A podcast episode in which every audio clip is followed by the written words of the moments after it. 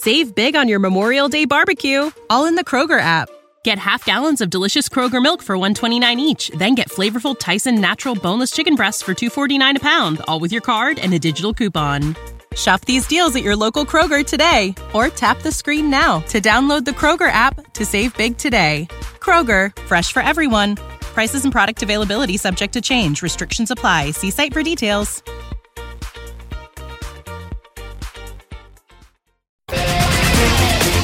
BFM Business, édition spéciale.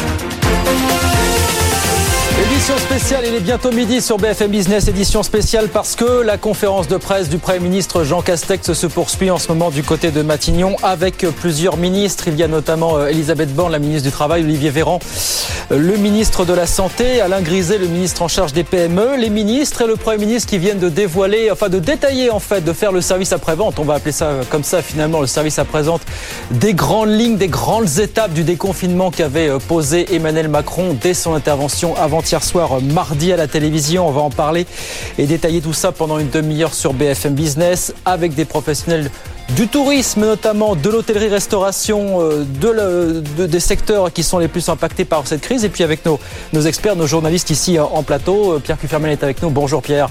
Et puis Thomas Asportas qui est avec nous. Bonjour, Bonjour Thomas également. Euh, les grandes lignes, Thomas, on va commencer là-dessus. Les grandes lignes la trame de fond, Emmanuel Macron l'avait donnée dès mardi soir. On avait suivi ça, bien sûr, en direct sur, sur BFM Business. Là, ce sont des précisions, des petits ajustements que vient d'annoncer Jean Castex, finalement. Qu'est-ce qu'on retient de ce que vient de nous annoncer Oui, mais des précisions importantes. Hein. Il restait quand même deux gros points d'interrogation après euh, l'allocution du président de la République mardi. Du président de la République mardi. La première, c'était euh, qu'est-ce qu'il allait advenir des professions annexes au café, bar, oui. restaurant? Les restaurants rouvrent euh, le 20 janvier si la situation sanitaire s'améliore. Ça, c'est la nouveauté, par exemple, par exemple, par ailleurs à ce que par rapport à ce que disait Emmanuel Macron, qui avait n'avait pas donné de date en fait mardi soir pour les cafés et bars, Thomas. Alors là, il y a peut-être une ouverture qui est oui. en train de se profiler pour ces établissements-là, les bars et cafés, puisque pour la première fois, Jean Castex en parle. Oui. Ce n'était pas le cas mardi soir. Vrai. Et là, ce que nous dit euh, Matignon pour décrypter cette intervention, c'est que si la situation sanitaire effectivement s'améliore suffisamment, il n'est pas exclu que les bars et les cafés rouvrent le 20 janvier. Ça, c'est quand même important. Hein. Mardi oui. soir, c'était niette.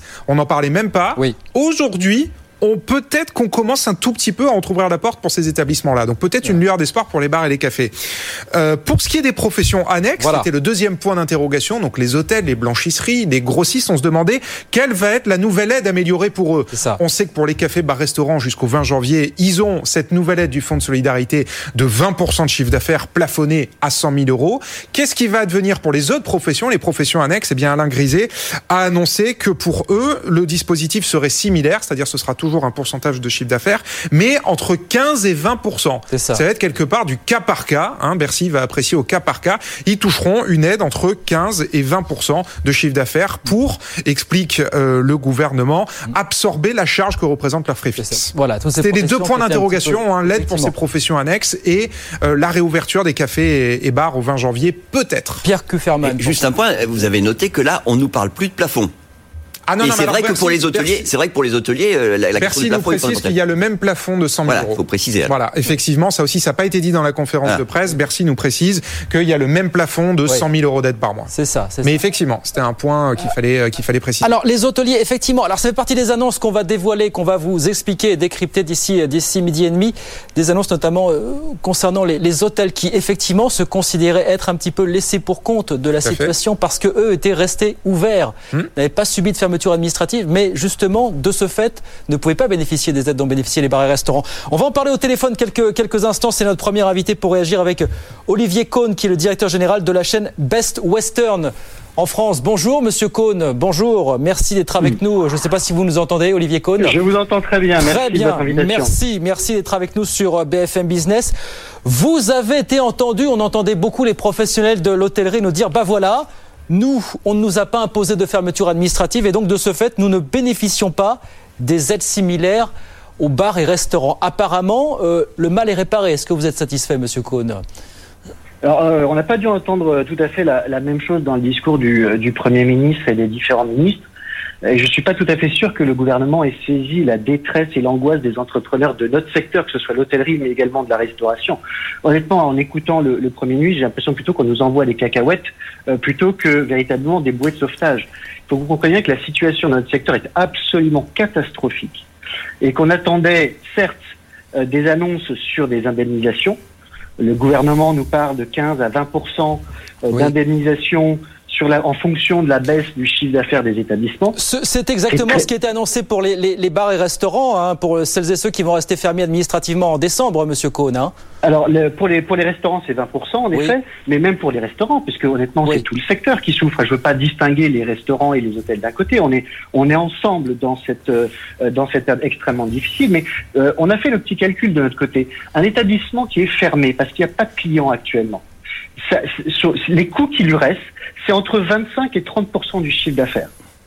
Donc on est encore loin de pouvoir compenser la perte euh, de euh, d'exploitation que les que établissements ont. Nous, on, était plutôt partant pour essayer de proposer au gouvernement de travailler sur la base de l'EBITDA des établissements. Ça nous paraît plus simple, plus logique sur l'ensemble du secteur. Et surtout, c'est en dehors de ce qu'on a de, de cette annonce euh, sur les pertes, euh, ce qu'on attendait également du gouvernement, c'est de savoir ce qui allait se passer à partir du 1er janvier sur le chômage partiel. Zéro annonce sur ce sujet-là. C'est catastrophique. Il se passe quoi au 1er janvier pour nos salariés? Les établissements, en ce moment, ils tournent à moins 85% de chiffre d'affaires, de manière nationale ça va pas s'améliorer au 1er janvier. Thomas Asportas. Thomas Asportas. Euh, sur le chômage partiel, les annonces vont être faites avant la fin de la semaine. Hein, L'évolution euh, du régime à partir du 1er janvier.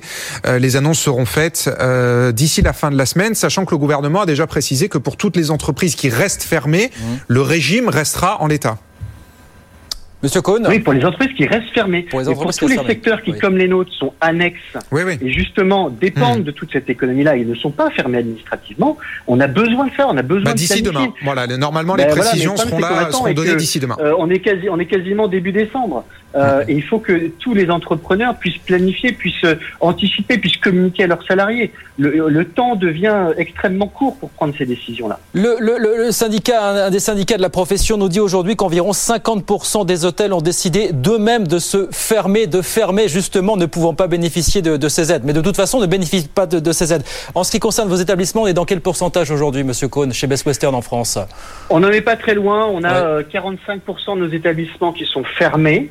Alors, bah, sur ces 45%, il y, a, il y a la grande majorité qui ont fermé au début du deuxième euh, de confinement, mais on en a quand même euh, une vingtaine euh, qui n'ont pas rouvert depuis le mois de mars parce que les mmh. conditions économiques, notamment sur Paris, la région parisienne, sont tellement désastreuses qu'il n'y a pas de business.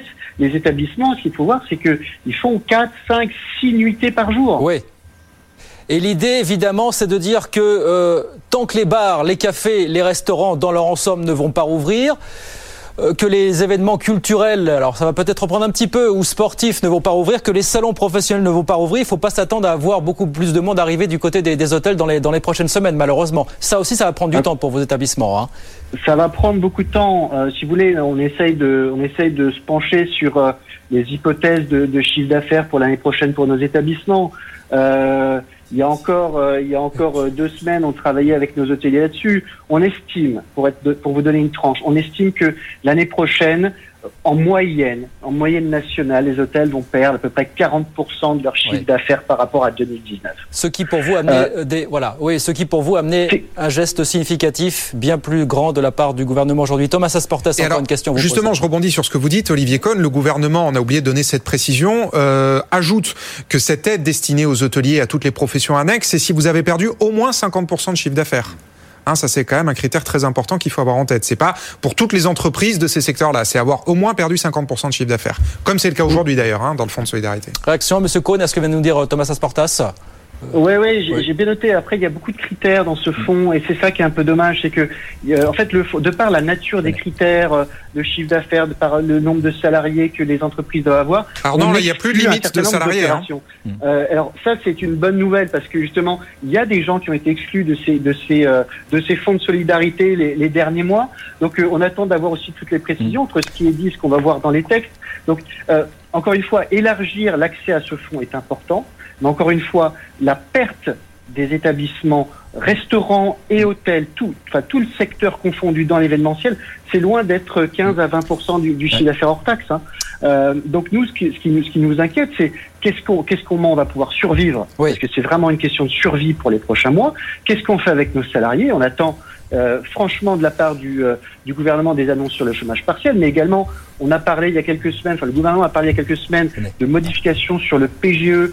Quand est-ce que ça, ça va être mis en place euh, Parce que pour tout vous dire, dans tous les hôtels, notamment le PGE saison, on voit de plus en plus que ça devient extrêmement compliqué pour les opérateurs de souscrire à ces prêts-là. Et pourtant, c'est de l'endettement que font les entreprises, c'est pas de l'aide véritablement de l'État.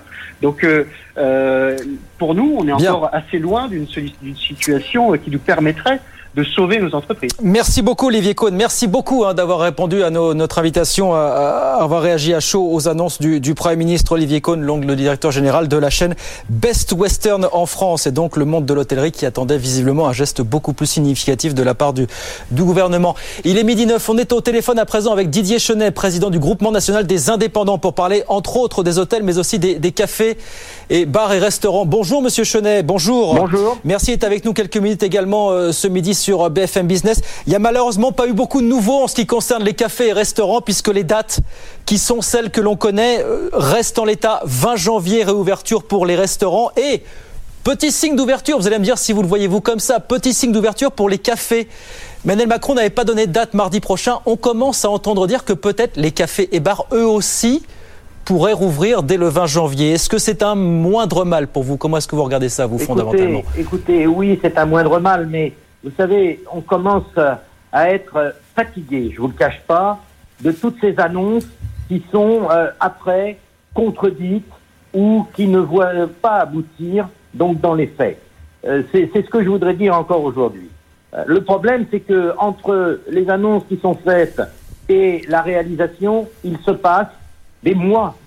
Les entreprises ne peuvent pas attendre des mois pour avoir droit aux aides auxquelles elles ont droit. Et ça, c'est un énorme problème aujourd'hui, et je tiens à le souligner. C'est ce qui fait que c'est une très grande déception aujourd'hui encore, mais une déception qui fait place à une colère et une grande inquiétude. Très grande inquiétude. J'en veux pour preuve que, pour ce qui concerne cette aide de 20%, bon, elle, elle ne répond pas aux enjeux parce qu'elle ne prend en compte que le mois de décembre. Oui. Or, le mois de novembre, nous étions fermés. Je rappelle que nous avons été fermés de mars à juin que nous avons été en période de confinement, et puis maintenant on nous dit que, cette, ces 20%, la date de référence, ce serait à moins 1. Je rappelle qu'en décembre à moins 1, il y avait des grèves, et qu'à moins 2, il y avait des gilets jaunes. Oui, oui, Par conséquent, si, vous voyez, c'est tout le problème. Dès qu'une annonce est faite, notre gros problème après, ce sont les décrets d'application, où là, je peux vous dire que la technocratie de Bercy, je me dis, s'ingénie à détricoter un certain nombre de mesures. Est-ce que vous considérez que, en tout cas, ce qui a été annoncé et confirmé par le Premier ministre, ce choix, donc à partir de décembre, entre les 10 000 euros ou les 20 du chiffre d'affaires, vous dites que c'est un moindre mal là aussi. Ça va peut-être quand même permettre euh, d'épargner certains cafés et bars, à condition, voire restaurants, évidemment. à condition qu'on s'en tienne à ce qu'a annoncé le Premier ministre et qu'on vienne pas, comme on l'entend aujourd'hui, que cette indemnité serait versée aux entreprises. Non. L'homme Premier ministre a dit un jeune, une solution. Oui. Nous, c'est un restaurant, une réponse. Un hôtel, une réponse.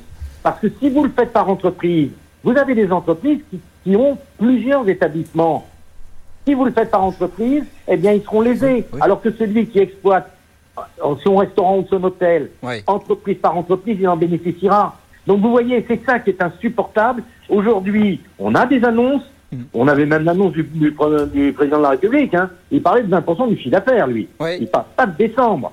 Et à chaque fois, on se une situation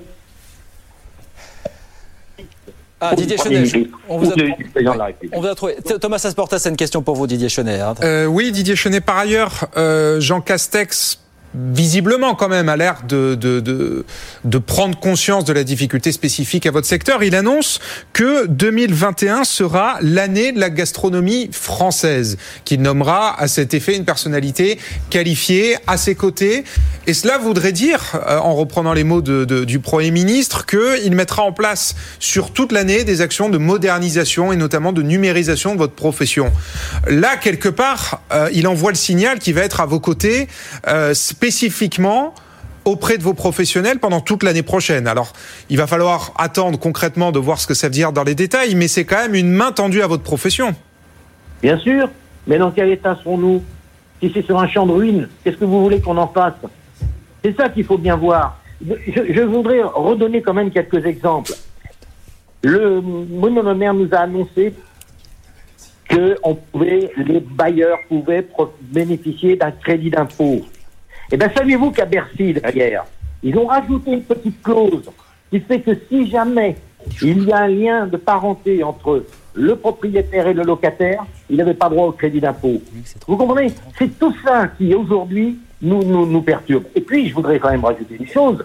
Rien n'a été dit sur les congés payés du chômage partiel.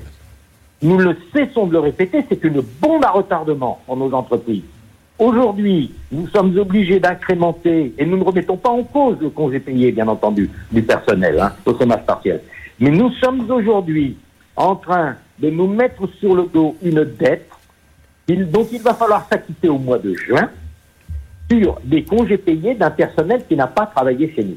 Et le comble, et de ce, de ce régime, c'est que Mme Borne a encouragé à embaucher les saisonniers. Oui. Quitte à les mettre au chômage partiel. Oui. Hum.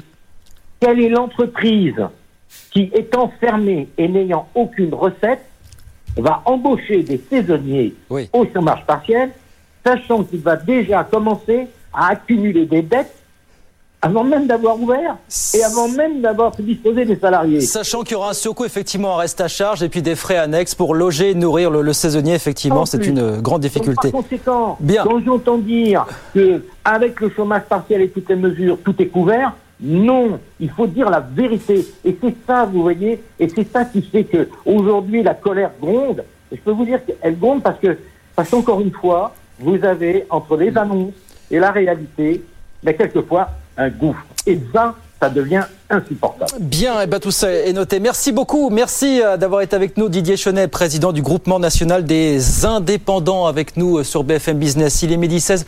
On va marquer une petite pause et puis on se retrouve dans un instant. On continue de décrypter les, les annonces du Premier ministre.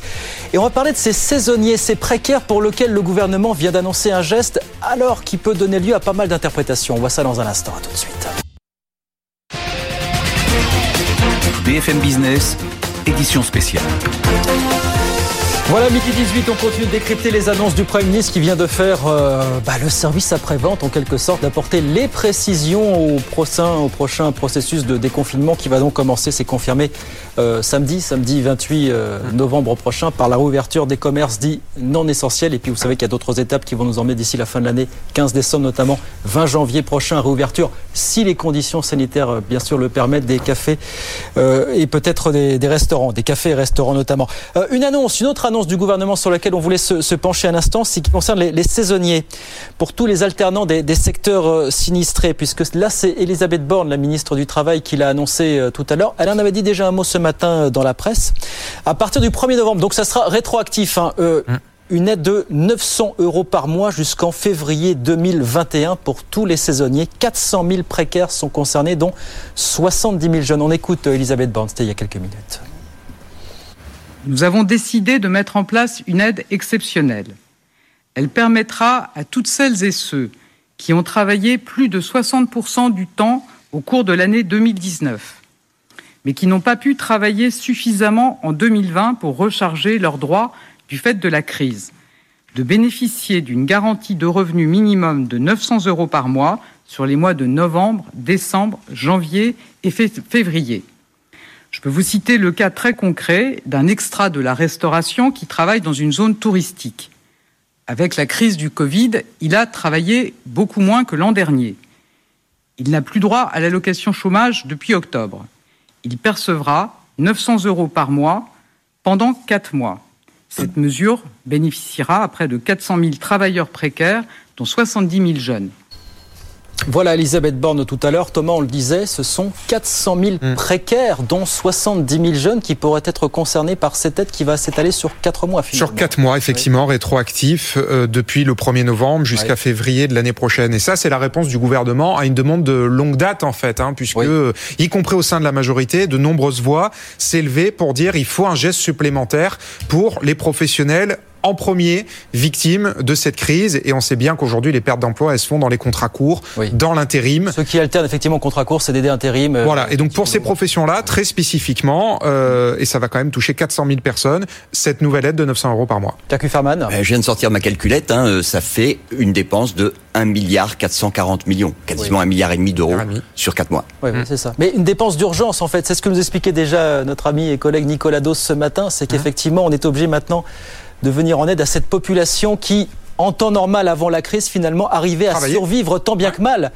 mais n'était pas vraiment identifié parce que pas dans le radar de Pôle emploi ou de l'UNEDIC et qu'il a d'un seul coup à basculer dans la, dans la grande précarité. Donc Absolument, et encore une fois, c'était vraiment une demande, de, y compris donc au, sein de la majorité et même du rapporteur du budget, hein, ça montait jusque-là, euh, d'un certain nombre de syndicats. Donc là, c'est clairement un soutien à la demande. Hein. Euh, on voit bien que la politique de soutien économique et que le plan de relance, ce sont des mesures en faveur de l'offre. Il y avait quand même cette petite voix en disant il faut en faire plus pour la demande. Et eh ben il y a cette réponse, on verra si elle est suffisante, mais cette réponse qui est donnée ce matin. Pierre. Et on peut ajouter euh, ce qui est été annoncé sur les aides aux jeunes diplômés. qui euh, seront financièrement assistés. Alors là, on n'a pas le détail parce que c'est un peu dans, le sur-mesure, mais on sera sur une aide qui pourra atteindre 500 euros par mois, euh, de même d'ailleurs que les jeunes qui sont euh, en difficulté pour trouver du boulot, qui vont là carrément pouvoir s'adresser à la mission locale et avec encore des, une assistance financière de l'ordre de 500 euros par mois. Parmi les, précaires, les saisonniers dont on parle, hein, qui vont être concernés par cette aide, Hélène Cornet, bonjour Hélène. Bonjour. notamment les saisonniers de l'hiver, des stations de ski. Je crois qu'ils sont au nombre de 120 000 aujourd'hui. c'est aussi à eux que ça s'adresse, qui a été annoncé tout à l'heure. Hein. parce qu'ils forment le gros du bataillon, hein, en fait, euh, euh, des équipes euh, dans les stations de ski. Alors c'est vrai que c'est vraiment la douche froide pour eux. Elles étaient prêtes, hein, les stations, on les avait interrogées, ça y est. Elles avaient formé leurs équipes. Elles n'attendaient plus que le feu vert du gouvernement. Et eh bien voilà, Jean Castex l'a confirmé tout à l'heure. Ça ne sera pas pour Noël. et donc c'est 15 à 20% de leur chiffre d'affaires qui disparaît paraît euh, comme ça. Alors euh, là aussi, on attend euh, des aides pour voilà venir en aide un peu à, à toute à toute cette ce domaine touristique en fait qui va avoir pas mal de pertes. Alors vous pourrez monter en, montagne pour profiter de l'air pur, mais en tout cas les, les, remontées mécaniques elles resteront fermées. Alors maintenant il va falloir quand même bon bah préparer la suite. Hein. Quand est-ce qu'on va rouvrir? En janvier On parle du 10 janvier parce que l'Allemagne voudrait ouvrir ces stations à ce moment-là Est-ce qu'il y aura une harmonisation au niveau européen? C'est toute la question. On va, Oui, Pierre Kufferman, vous voulez Non, effectivement, la, la demande de l'Allemagne, c'est plutôt que toutes les stations euh, euh, européennes soient fermées. D'ailleurs, c'est la ligne aussi de, de stations de ski, hein, et c'est la ligne aussi de, de, la Commission européenne qui souhaite également une harmonisation. Français... Pour pas qu'il y ait de, pour pas qu'il y ait de concurrence déloyale. Parce que les professionnels français le disent en ce moment. Ceux qui veulent pas peuvent pas skier en France, ils vont skier en, Suisse, en Autriche, évidemment, quoi. Oui donc pour l'instant, c'est. On va reparler des saisonniers dans une minute avec le président de l'UMIH. Juste un mot sur les commerces. Alors là, on a eu d'un mot confirmation, effectivement, du protocole sanitaire renforcé.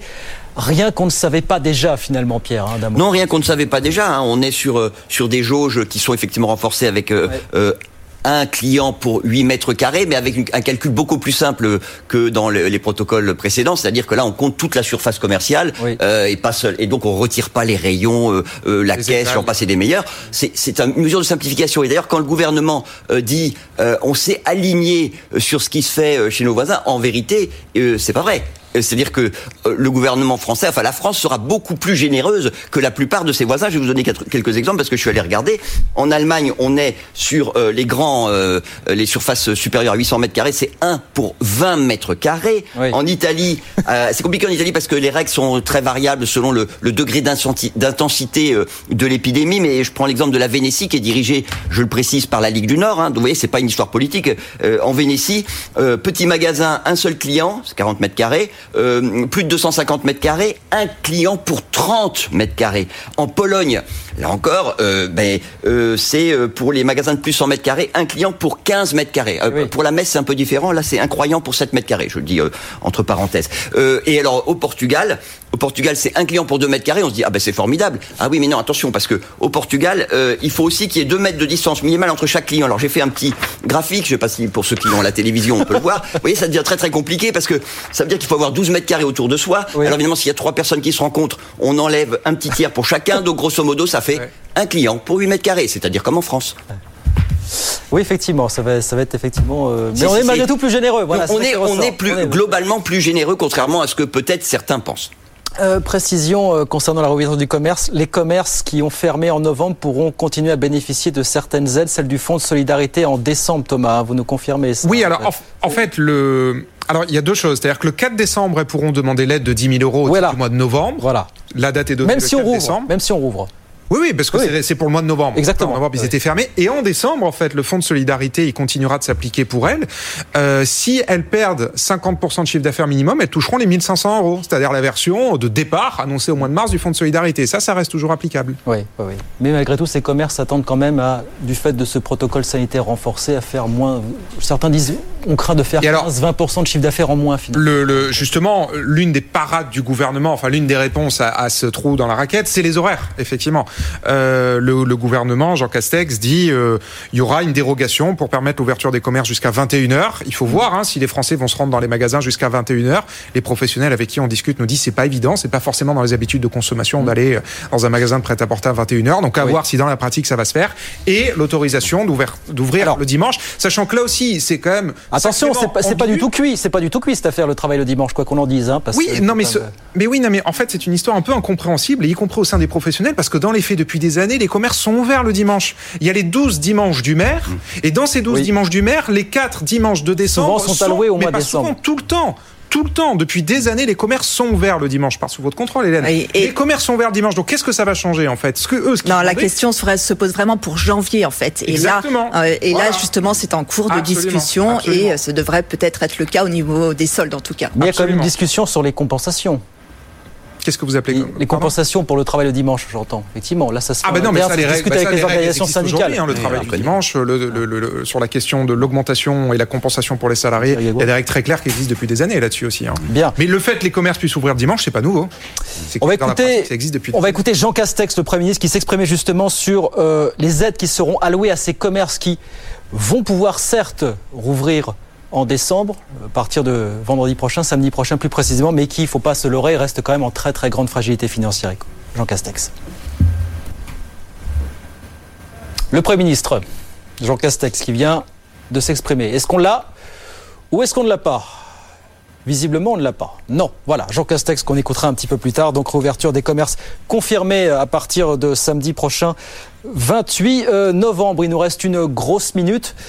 Est-ce qu'on a encore des... Oui, il, y a deux, professions qui s'interrogeaient pour le, 28 euh, novembre. oui, mais c'est pas drôle. Hein. Euh, c'est euh, les auto-écoles et l'immobilier. Exactement. Qu'est-ce qui va se passer pour eux? Alors, et les coiffeurs aussi qui se demandaient, est-ce que pour eux le protocole de 8 mètres carrés est confirmé? Oui, il y a le protocole de 8 mètres carrés, y compris chez les coiffeurs. Ensuite, les auto-écoles se demandaient, est-ce qu'elles allaient pouvoir reprendre les cours de conduite? Eh bien oui, à partir du 28 novembre, les cours de conduite sont à nouveau autorisés. C'est la pratique, l'examen théorique qui lui va continuer à se faire à distance. Et puis les visites immobilières, elles aussi, vont pouvoir reprendre puisque les agences étaient ouvertes, mais elles n'avaient pas le droit de faire des visites. Bon, bah les visites maintenant seront à nouveau possibles à partir de samedi, euh, dans un protocole euh, assez strict que Marie Cœur de Roi vous donnait depuis euh, des hier. Exactement. Jean Castex, on va l'écouter justement, je vous le disais, le Premier ministre qui s'exprimait sur les aides que les commerces qui vont ouvrir euh, le week-end prochain vont quand même pouvoir continuer à, toucher en, décembre prochain, le Premier ministre. Nous devons aussi répondre à la situation des entreprises qui ne sont pas administrativement fermées, mais dont l'activité est directement impactée par les mesures de restriction sanitaire. Je pense aux hôtels, aux entreprises du tourisme ou de l'événementiel, qui subissent une baisse massive de leur activité. Eh bien, ces entreprises pourront également bénéficier de ce nouveau fonds de solidarité dès lors que leur chiffre d'affaires s'est réduit d'au moins de moitié avec un niveau d'aide qui se situera entre 15 et 20 selon le niveau de baisse de chiffre d'affaires qu'elles ont subi.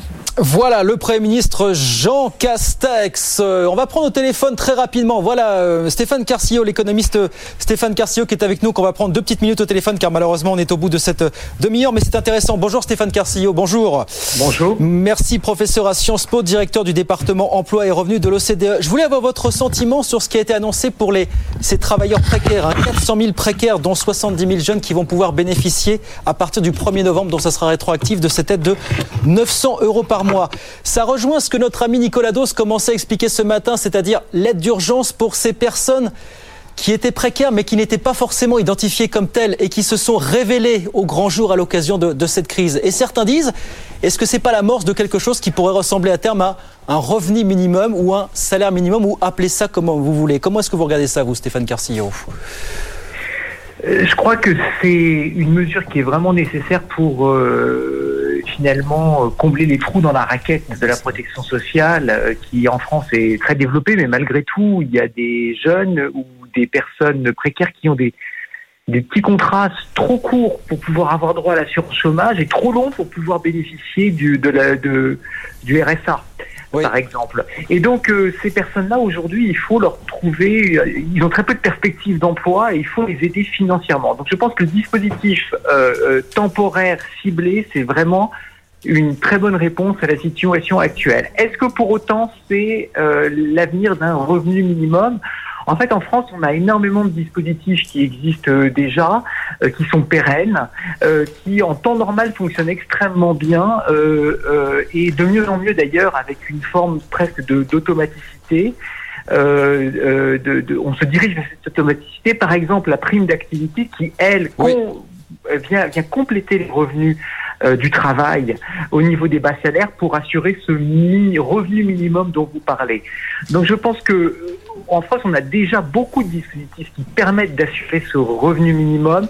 C'est juste que la période actuelle est tellement exceptionnelle et dans lesquelles les choses se passent tellement vite qu'en fait, les dispositifs pérennes, normaux, qui devraient jouer, n'ont même pas le temps de jouer. Donc c'est pour ça qu'il faut un dispositif exceptionnel. Sauf que quand le ministre dit le temps que le marché du travail se stabilise, on faisait remarquer qu'il y a parfois du provisoire qui dure, Stéphane Carcillo. Voilà, c'est ça aussi la réflexion quand même. Hein. Oui, bien sûr, mais je crois que le temps que le marché du travail se stabilise, c'est à l'horizon de euh, six mois, je pense. Euh, et c'est important d'avoir un dispositif euh, temporaire qui dure environ six mois, huit mois. En revanche, avoir un dispositif totalement pérenne, euh, je ne pense pas que ce soit absolument euh, euh, nécessaire et, prioritaire, dans la mesure où on va, on a un dispositif, beaucoup de dispositifs qui, qui, qui, sont présents déjà, qui doivent bien fonctionner en temps normal, et surtout, on va avoir un sujet de priorité en sortie de crise, parce que la situation budgétaire va se tendre. Et, euh, et à ce moment-là, il faudra peut-être investir dans des dispositifs pérennes pour éventuellement les adapter plutôt que mm. euh, créer un nouveau dispositif qui va, euh, qui va venir se substituer aux autres. Et ben voilà pour cet éclairage. Merci beaucoup Stéphane Carcillo. Merci infiniment d'avoir été avec nous quelques minutes ce midi en direct. Un professeur à Sciences Po, directeur du département emploi et revenu de l'OCDE. Merci d'avoir été avec nous quelques minutes ce midi. Il est midi 33, on marque une petite pause. BFM Business avec vous. Dans un instant, ça reste notre rendez-vous fort tous les jours. On répond à vos questions et on vous donne la parole, vous qui recrutez. À tout de suite. Édition spéciale sur BFM Business.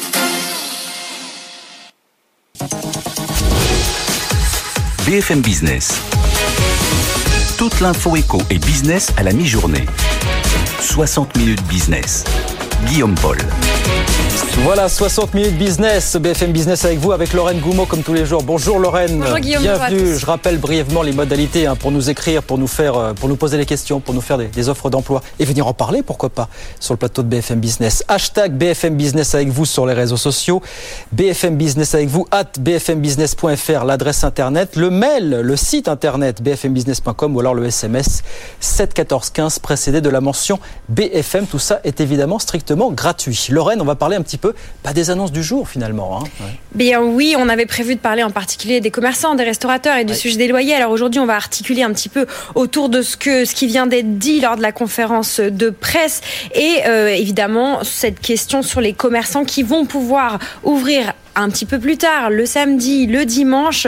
Est-ce que Didier, vous pensez que ce qui a été énoncé et égrené de manière euh, assez peu détaillée pour le moment va répondre à, euh, va améliorer la situation de nos commerçants parisiens? C'est un, premier pas. Je pense que le gouvernement fait ce qu'il peut dans la situation sanitaire telle qu'elle est, euh, en tenant compte de, de, de, de la situation euh, même au niveau européen. On l'a vu pour les stations de ski, puisque effectivement il y avait des positions qui avaient été prises au niveau européen par la chancelière. Euh, les, les, positions prises par le gouvernement français n'ont rien de, de, très original, j'allais dire, euh, dans, le, dans le sens de la relaxation des contraintes, puisque ce sont les mêmes que l'on retrouve en Angleterre, ce sont les mêmes que l'on retrouve dans la plupart des pays. Donc je dirais que ça va dans le bon sens. On aurait aimé que ça aille plus loin, mais la situation fait que ça ne peut pas aller plus loin au plan sanitaire. c'est en tout cas bienvenu parce que c'est des sources de revenus qui vont qui vont pouvoir se faire.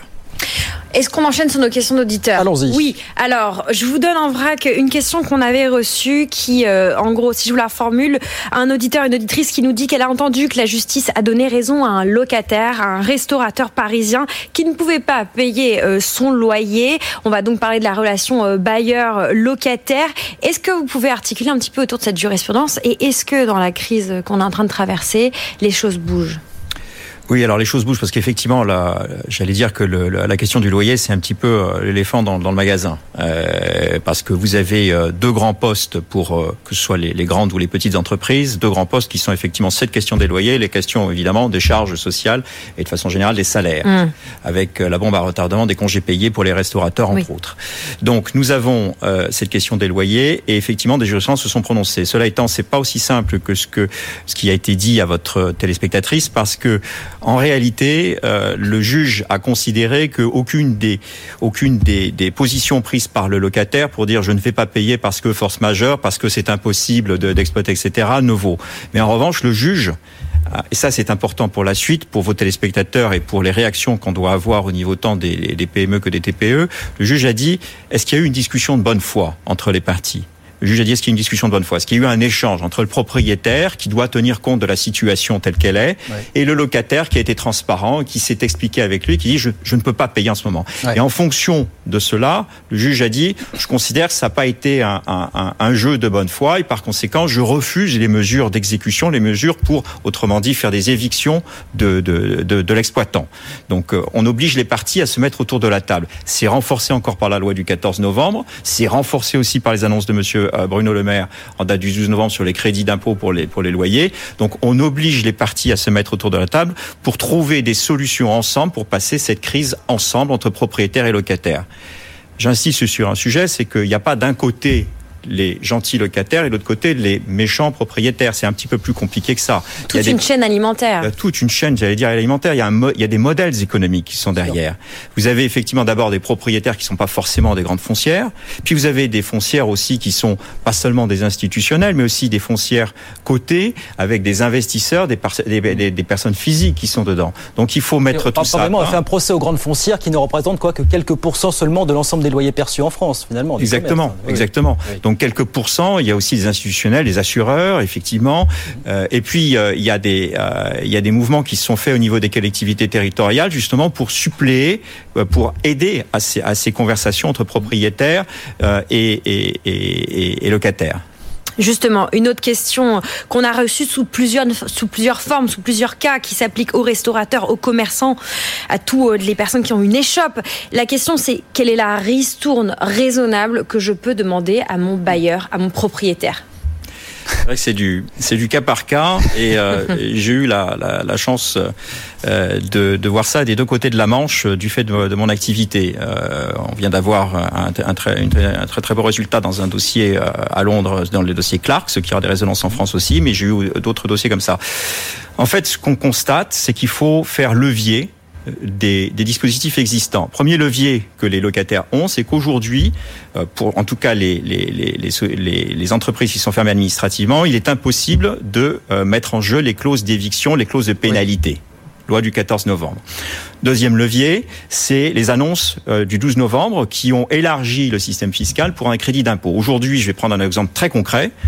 Euh, euh, je suis un propriétaire, j'abandonne un mois de loyer en novembre, 600 euros de loyer pour un petit exploitant, un bar, un, petit restaurant, euh, ça ne me coûtera en réalité, j'aurai 300 euros de crédit d'impôt. Donc en réalité, l'un dans l'autre, c'est neutralisé puisque de toute façon, mes 600 euros étaient fiscalisés sur les grandes entreprises, les foncières sont battues pour ça parce qu'on puisse expliquer ça aussi aux, grands, aux grandes entreprises, c'est réduit à un tiers.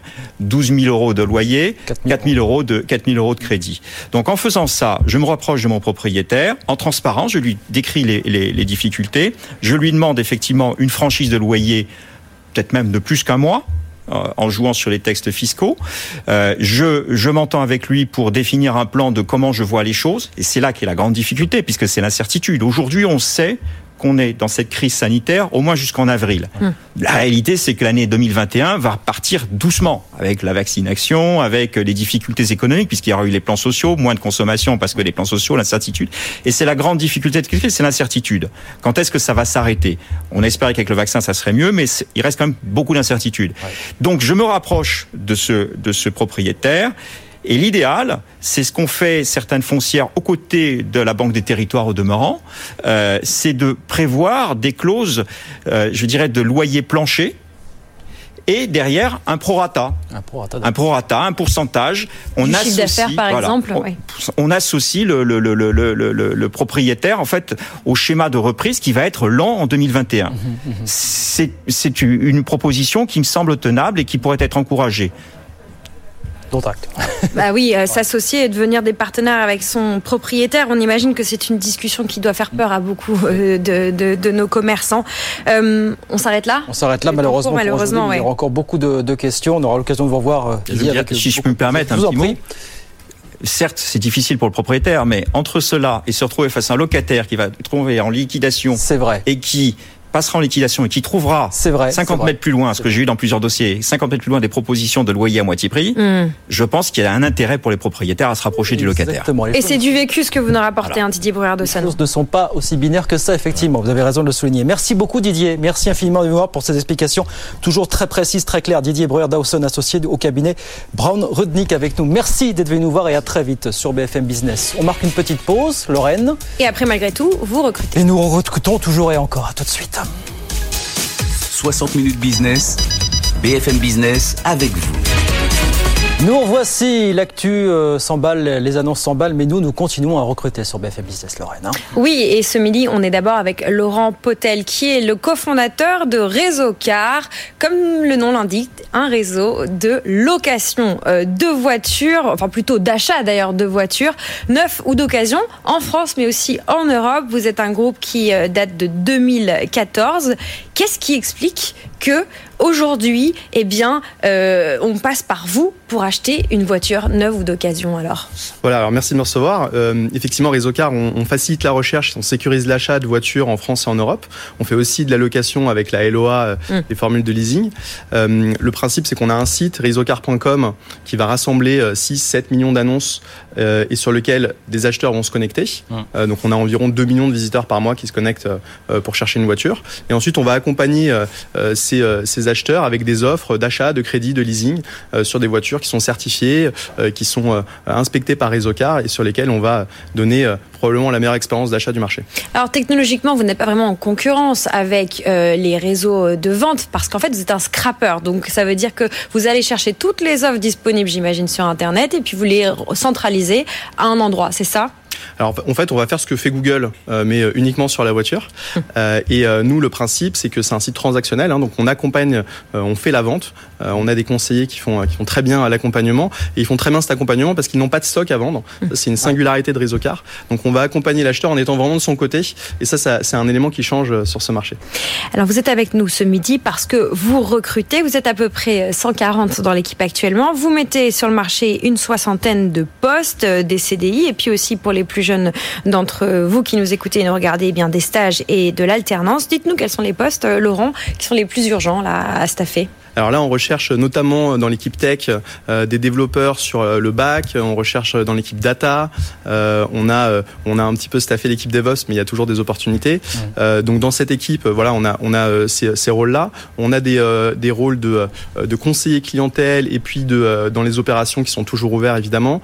on a également on recherche un RAF donc un responsable euh, administratif et financier. Eh oui. euh, et, euh, plus un DAF, on dit un RAF maintenant alors C'est en dessous du DAF. Un, eh c'est ça, un mini DAF. Un mini on, peut, on peut recruter aussi un, un DAF, euh, voilà, ouais. une Rising Star DAF. Votre équipe euh, technologique, il faut euh, l'entretenir. On imagine que c'est compliqué en ce moment parce que vous êtes nombreux à venir recruter des profils euh, technologiques plutôt seniors, plutôt juniors. Vous prenez tout ce qui se présente et qui est compétent. Quelle est votre Alors, On a voilà des postes juniors, des postes un peu plus seniors de, de, de lead sur sur les équipes. Nous, ce qu'on a, bon, l'intérêt de, de, travailler chez Réseau Car, c'est quoi? C'est au-delà de, du métier pour lequel il peut y avoir une appétence. Hein, on est mmh. sur quand même un métier mmh. passion aussi avec avec l'automobile. On a une vraie culture on embarque les équipes, on crée des belles histoires. là, dans, les, dans cette équipe tech, notamment la deputy CTO, donc le numéro 2 côté côté tech, back, c'est une, une personne qui est chez nous depuis, c'est Julia qui est chez nous depuis 5 ans maintenant. on a Stanley qui s'occupe du front, qui est là aussi depuis 6 ans. Donc voilà, on construit des belles histoires et dans cette équipe, on fait grandir les personnes. Alors pour postuler Lorraine. Eh bien c'est très simple, vous allez sur Welcome to the Jungle ou bien vous écrivez directement à l'équipe communication au singulier euh, réseau car R E E Z O C A R.com et puis sur le site euh, de BFM Business sur la page de 60 minutes business dans quelques minutes tous les détails. Eh ben, le message est bien passé, c'est plus l'occasion qui marche que les ventes de véhicules neufs en ce moment. Vous me confirmez que c'est la tendance euh, hein, C'est une belle tendance, ouais. Bah c'est ça. Et l'achat à distance. Et l'achat à distance évidemment. Merci beaucoup Laurent, merci de venir nous voir. Laurent Potel, PDG, cofondateur de Réseau Car avec nous sur BFM Business. Merci beaucoup. Je vous redonne les modalités pour nous faire une offre d'embauche. Venir en parler ici sur BFM Business. Hashtag BFM Business avec vous sur les réseaux sociaux. BFM Business avec vous at bfmbusiness.fr. L'adresse internet, le site bfmbusiness.com ou alors le SMS bien sûr 7 14 15 précédé de la mention BFM et c'est gratuit. Lorraine. On change de secteur. On est maintenant avec Jean-Michel Bénard. Bonjour. Bonjour Lorraine. Jean-Michel, vous êtes le président de ITS Group, une grosse ESN, on peut le dire. Vous êtes spécialisé dans l'accélération euh, digitale, dans la transformation digitale. Dites-nous quelques, euh, quelques, quelques entreprises ou quelques, quelques points précis que vous digitalisez chez vos clients. Bah, écoutez, je vais prendre un exemple concret. Je crois que vous avez reçu il n'y a pas très longtemps euh, dans votre émission Pépite une société qui s'appelle Web Population avec un, un service euh, très intéressant sur la mise en œuvre de, du e-commerce et toute la partie euh, donc euh, e-commerce. Vous avez reçu Brice qui vous salue et, et c'est vrai qu'avec lui, si on prend cet exemple-là aujourd'hui, le, le fait de, de vouloir pour toutes les entreprises numériser et donc commercialiser par Internet euh, leurs produits euh, génère euh, énormément de travail, énormément de problématiques. si je vais un petit peu en arrière, parce que je crois que c'est intéressant de présenter l'entreprise, 97, c'est la naissance du bébé, donc il y a 23 ans. on va bientôt fêter les 25 ans. 50 000 francs à l'époque déposés sur une SRL. Mhm. Et, et, depuis, finalement, le leitmotiv n'a pas changé en termes de métier. Il faut maintenir en condition opérationnelle les serveurs, les réseaux de nos clients. Il faut que ça tienne tout le temps. Mmh. Nos grands clients, les grands donneurs d'ordre, que ce soit les banques, que ce soit euh, l'énergie ou que ce soit l'industrie, il y a une nécessité de mmh.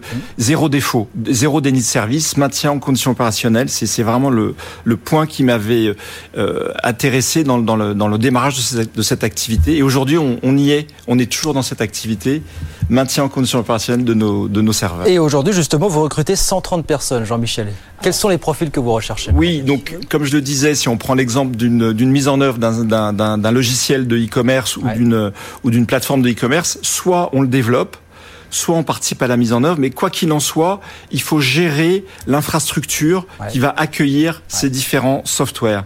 Et, et, le matin, quand il y a 200 000 ou 500 000 personnes qui se connectent pour faire l'achat du produit. Il faut que ces infrastructures tiennent parce que sinon, c'est quand il y a un écran euh, vert à la place d'une euh, d'un beau euh, produit à vendre, c'est c'est raté. Donc nous, on est voilà, on est un petit peu dans le dans les cales du navire avec avec une burette d'huile et à faire en sorte que l'on on puisse voilà graisser et mettre en place l'ensemble de de, de de, cette infrastructure technique. Oui, les cales ou, le maçon qui rajoute un coup de ciment et de béton pour solidifier les murs de la baraque. Tout le temps. Faut qu'il y ait un backup. Alors c'est clair qu'aujourd'hui, ce que l'on recherche, euh, c'est la robustesse. Et les profils, et les profils, voilà. Et oui, oui, et, les profils, c'est clair. Aujourd'hui, on, est sur la partie DevOps, euh, développement, opération. Le move to cloud est un vrai sujet aujourd'hui. Donc, on recherche que ce soit des ingénieurs ou des informaticiens euh, chevronnés, mais, mais aujourd'hui, on a, on a, on a effectivement de quoi alimenter 130 postes euh, en termes de travail, euh, malgré cette conjoncture qui est très particulière et très délicate. Le mot-clé, c'est ingénieur, hein. ingénieur DevOps, ingénieur infrastructure, ingénieur de production, de production et ingénieur cybersécurité, entre autres. Alors, on le précise pour conclure, Jean-Michel, votre groupe, il recrute partout en France. Paris, Lyon, Lille, Nantes, Bordeaux, Toulouse, peut-être encore plus. Et puis chez vous, évidemment, le télétravail, c'est possible par définition, puisque vous êtes sur des on a la chance euh, digitaux. Et je note pour conclure hein, que la personne en charge du recrutement, c'est Mohamed Rabé, qui est responsable responsable sourcing agile. Donc on voit que même dans vos processus de recrutement, vous appliquez voilà des méthodes euh, particulières, euh, certainement à l'image de votre management aussi plus global. Pour postuler, eh bien c'est tous les job boards qui s'ouvrent à vous, LinkedIn, Monster, Hello Work, et puis aussi euh, le site évidemment ITS Group à l'anglaise sans e. voilà, vous pouvez tout trouver également sur la page de notre émission 60 minutes business et sur Twitter et LinkedIn d'ici quelques minutes. Eh ben tout ça est bien dit. Jean-Michel Bénard. Merci Jean-Michel. Merci de nous voir, président d'ITS Group. Merci de passer nous voir ce midi sur BFM Business avec plaisir. Voilà, c'est terminé. Très bonne journée à vous. On se retrouve demain vendredi. La France qui résiste tout de suite avec Justine Vassagne. BFM Business. 60 minutes business. La France qui résiste. 5, 5 4, 3, 2, 1. Partez Rue Saint-Honoré, sous les yeux de quelques badauds, s'allume pour la première fois une montgolfière fabriquée par les équipes de Blacher Illumination. L'entreprise a vu le jour au début des années 70. Johan Hugues, son actuel directeur général, se souvient. Mon oncle avait repris l'activité de son père euh, qui était de la sonorisation. Un jour, il était sur euh, une échelle en train de, mettre des haut-parleurs à la ville de Brest et euh, les commerçants lui ont demandé s'il voulait bien mettre de la guirlande la semaine d'après et il a dit pourquoi pas. Et il s'est jeté, c'est comme ça qu'on a commencé à faire des illuminations. Chez Blacher Illumination, depuis plus de 40 ans, on travaille en famille et très vite, la famille a séduit au-delà de la ville de Brest. L'illumination des Champs-Élysées, c'est eux. Le sentiment de la Tour Eiffel pour le passage à l'an 2000, c'est encore eux. Aujourd'hui, ils travaillent dans plus d'une centaine de pays. Ils ont développé 27 filiales à l'étranger. Ils illuminent les rues de Moscou, le château de Disney World à Orlando. Avec 80 millions d'euros de chiffre d'affaires, la PME familiale est leader de son secteur en France et en Europe. Pour rester à la pointe, elle a vite compris qu'il ne fallait pas rater le virage écologique. On a beaucoup investi dans la LED. On a été les premiers à, généraliser la LED 100% à partir de 2004 à peu près. Et aujourd'hui, euh, depuis 3-4 ans, on a investi dans des, euh, robots imprimantes 3D qui nous ont permis de développer un procédé euh, à base de bioplastique qui nous permet de fabriquer des décors lumineux qui sont en bioplastique, donc biosourcés, sans garantie sans OGM, qui sont d'abord recyclables et en fin de vie euh, biodégradables. Avec la crise sanitaire, bien sûr, Johan Hugues et ses équipes ont tremblé. L'entreprise réalise 90% de son chiffre d'affaires à Noël, de quoi passer quelques nuits blanches, mais pour le moment, les choses se présentent plutôt bien. Les villes veulent éliminer c'est déjà suffisamment morose et, et anxiogène euh, pour euh, pour ne pas se retrouver en plus en décembre non pas illuminé dans le noir. Euh, donc il y a, y a, beaucoup de villes qui jouent le jeu pour essayer aussi de dynamiser les centres-villes, les centres commerciaux éclairent aussi. On arrive quand même à tirer notre épingle du jeu. Johan Hugues l'assure, il a eu très peu d'annulations. Quelques projets sont ralentis, mais le marché n'est pas à l'arrêt. Blacher Illumination vient par exemple de décrocher un gros contrat pour illuminer un centre commercial en plein Manhattan. Sauf catastrophe, Blacher Illumination ne devrait pas perdre d'argent cette année. Justine Vassogne, Olivier Melon, la France qui résiste avec nous tous les jours sur BFM Business. Voilà, midi 56, c'est terminé pour 60 minutes business. On se retrouve bien sûr demain à midi, fidèle au poste. Nicolas Dose, la rediff des experts dans un instant. Bonne journée. 60 minutes business. Toute l'info éco et business à la mi-journée sur BFM Business. Ce week-end sur BFM Business, Cyril Ariel met les entreprises face au défi de leur responsabilité sociétale. Les dirigeants d'entreprises, qu'elles soient petites ou grandes, viennent expliquer pourquoi ils s'engagent à ce que leur rentabilité économique ne se fasse pas au détriment de la planète et du bien-être des salariés. Objectif raison d'être tous les vendredis à 19h, samedi à 17h30 et dimanche à 13h30 sur BFM Business. Votre rendez-vous avec Arkea Banque Entreprise et Institutionnelle, place à de nouvelles perspectives. Save big on your Memorial Day barbecue, all in the Kroger app. Get half gallons of delicious Kroger milk for 129 each, then get flavorful Tyson natural boneless chicken breasts for 249 a pound, all with your card and a digital coupon. Shop these deals at your local Kroger today or tap the screen now to download the Kroger app to save big today. Kroger, fresh for everyone. Prices and product availability subject to change. Restrictions apply. See site for details.